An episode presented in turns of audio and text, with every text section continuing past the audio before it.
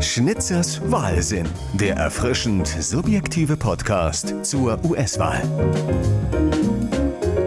Eine kurze Warnung vorneweg. Diese Folge wird etwas nerdig. Und äh, ich muss auch mal erwähnen, ich bin kein Experte. Ich habe weder Amerikanistik oder Politikwissenschaft studiert. Ich habe mich nur in die Thematik der US-Politik reingefuchst, äh, finde die Zusammenhänge zunehmend spannend und ich war auch schon mal in den USA. So, und ich wollte mich ja noch mal ausführlicher zum Electoral College äußern. Los geht's.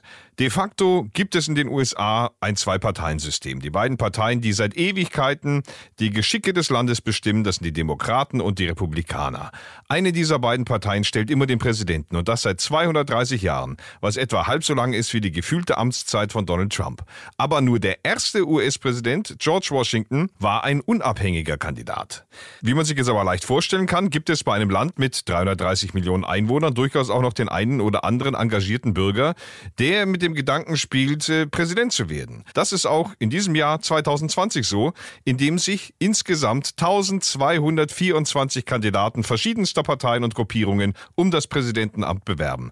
Nur von denen redet halt keiner, weil sie chancenlos sind. Darunter befinden sich durchgeknallte Typen wie Vermin Supreme, der vor allem dafür bekannt ist, einen Gummistiefel als Kopfbedeckung zu tragen und der den Amerikanern per Gesetz vorschreiben will, sich die Zähne zu putzen. Oder Kanye West, Rapper, Milliardär, Kim Kardashian-Ehemann, dessen erste Amtshandlung als Präsident es wäre, die Präsidentenmaschine umzubenennen von Air Force One in Jesus Force Two. Hm.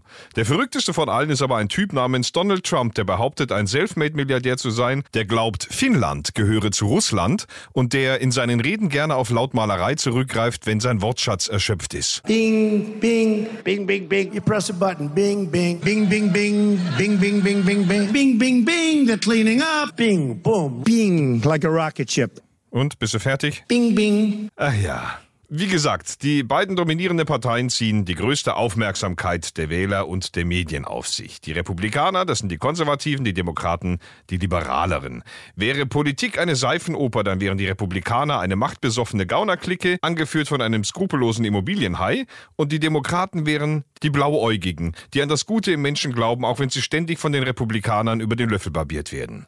Kandidat der Republikaner ist Präsident Donald Trump, der auf seine Wiederwahl hofft und dafür alles tut, selbst die Hausfrauen in den Vororten anbettelt, ihn zu mögen. Suburban women, will you please like me? Der Kandidat der Demokraten ist Joe Biden, der darauf hofft, Donald Trump aus dem Weißen Haus kicken zu können, ohne sich dabei das Hüftgelenk auszukugeln. Beide Kandidaten kämpfen um die Mehrheit im Electoral College. So, da sind wir jetzt. Mit ihrer Stimme entscheiden die Wähler ja nicht direkt über den Präsidenten, sondern über die Zusammensetzung dieses Electoral College, des Wahlkollegiums, das dann anstelle der Wähler den Präsidenten wählt. Und zwar 41 Tage nach der Wahl, also am 14. Dezember 2020. Die Gründerväter der Vereinigten Staaten hatten sich schon was dabei gedacht, als sie vor mehr als 200 Jahren dieses System erfanden. Zum einen war die Nation ja noch ganz frisch, gerade erst geschlüpft sozusagen. Da bestand die Verkehrsinfrastruktur aus schlammigen Straßen. Eine landesweite Direktwahl galt da schon praktisch als undurchführbar. Darüber hinaus waren die Bürger in Sachen Demokratie noch recht grün hinter den Ohren. Die Gründerväter fürchteten auch, diese unreifen Wählerfrüchtchen könnten bei einer Direktwahl des Präsidenten von einem unwürdigen Scharlatan um den Finger gewickelt werden. Das soll aber trotzdem schon mal vorgekommen sein. Jeder Staat erhält eine bestimmte Anzahl von Stimmen für das Wahlkollegium. In der Regel ist das abhängig von der Bevölkerungszahl. Insgesamt gibt es 538 Wahlleute. Und da ist es dann so, dass der Gewinner der Kandidat ist, der die Mehrheit, also der 270 oder mehr Wahlmännerstimmen gewinnt. Bis auf zwei Staaten, Maine und Nebraska, gilt in allen anderen The Winner takes it all. Das heißt, wer die Mehrheit erreicht, und sei sie noch so knapp, der erhält sämtliche Wahlmännerstimmen eines Staates. Der sagt also auch die Stimmen des Unterlegenen ein. Beispiel Kalifornien, da gibt es 55 Wahlmännerstimmen zu holen. Erhält ein Kandidat 51 Prozent und der andere demzufolge 49 Prozent der Stimmen, dann werden die Wahlmänner nicht gerecht aufgeteilt, 28 für den Sieger, 27 für den Unterlegenen. Nein, der Sieger erhält alle 55 Stimmen. So als würde an einem Bundesliga-Wochenende der Verein, der die meisten Tore geschossen hat, auch die Punkte aller anderen Vereine bekommen.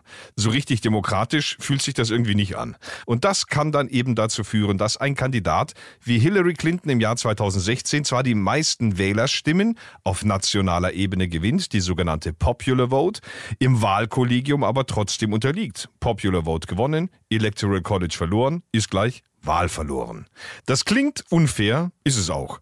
Wenn man sich mal die US-Wahlen der vergangenen 20 Jahre anschaut, dann hat in vier von fünf Wahlen der demokratische Kandidat die Popular Vote gewonnen, also die tatsächliche Mehrheit der Wählerstimmen. Al Gore im Jahr 2000, zweimal Obama und Hillary Clinton 2016. Trotzdem aber war in zwölf dieser vergangenen 20 Jahre ein Republikaner Präsident. Statt Al Gore George W. Bush und statt Hillary Clinton ein sexistischer Halloween-Kürbis. Zwei der letzten fünf Wahlen wurden also von Kandidaten gewonnen, die eigentlich verloren haben, weil wenige Amerikaner für sie gestimmt haben. Mit diesem Prinzip wäre Gerhard Schröder immer noch Bundeskanzler. Glauben Sie im Ernst, dass meine Partei auf ein Gesprächsangebot von Frau Merkel bei dieser Sachlage einginge, indem sie sagt, sie möchte Bundeskanzlerin werden. Ich meine, wir müssen die Kirche doch auch mal im Dorf lassen. Jedenfalls ist es jetzt so, dass die Wahlmänner und Frauen am 14. Dezember in den Hauptstädten ihrer jeweiligen Bundesstaaten ihre Stimmen abgeben, geheim in einem versiegelten Umschlag. Da wird es jetzt interessant, aber wieder ziemlich speziell. Die US-Verfassung ließ den Wahlmännern nämlich ein Hintertürchen. Bei ihrer Wahl waren sie nur ihrem Gewissen verpflichtet, was im Fall der republikanischen Sympathisanten ohnehin keine Rolle spielt, weil sie inzwischen kollektiv ihr Gewissen gegen einen Make America Great Again Schlüsselanhänger eingetauscht haben. Aber wie auch immer. Theoretisch mussten sich die Wahlleute nicht an das Wahlergebnis in ihrem Bundesstaat halten. Praktisch kam das nicht so häufig vor, aber es kam eben vor. Bei einem sehr knappen Wahlausgang könnte so ein Gewissen Hintertürchen natürlich eine entscheidende Rolle spielen. George W. Bush hat im Jahr 2000 mit nur fünf Wahlmännerstimmen Vorsprung auf Al Gore den Sieg davongetragen. 2016 gab es zwei Abtrünnige im Trump-Lager und fünf bei Hillary Clintons Demokraten. Aber könnte, würde, hätte, hätte Infektionskette. Das Hintertürchen ist seit diesem Sommer verrammelt. Und das liegt an einer Gerichtsentscheidung.